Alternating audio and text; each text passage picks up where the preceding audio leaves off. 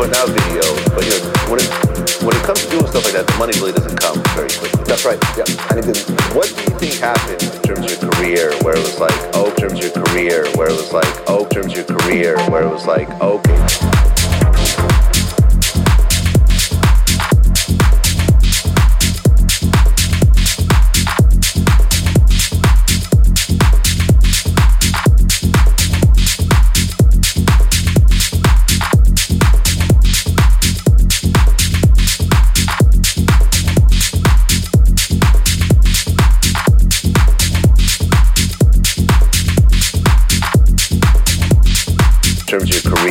was like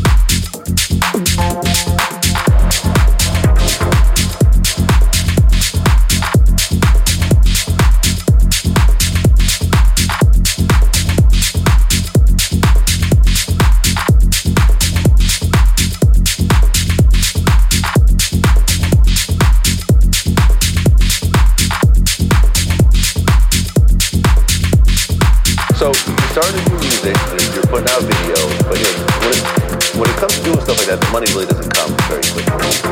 And it, what do you think happened in terms of your career where it was like, okay, this could actually be serious? Like, you know, you know, I went to Oxford and, and didn't pursue it for a reason, you know? Yeah, I mean, Dolph's story kind of is completely irrelevant to hip-hop. You know, it didn't help, help with anything uh, hip-hop related. But, uh, that's a very good question. To be honest, it's probably like with most artists, you know, underground artists breaking to the mainstream, it's a very slow process.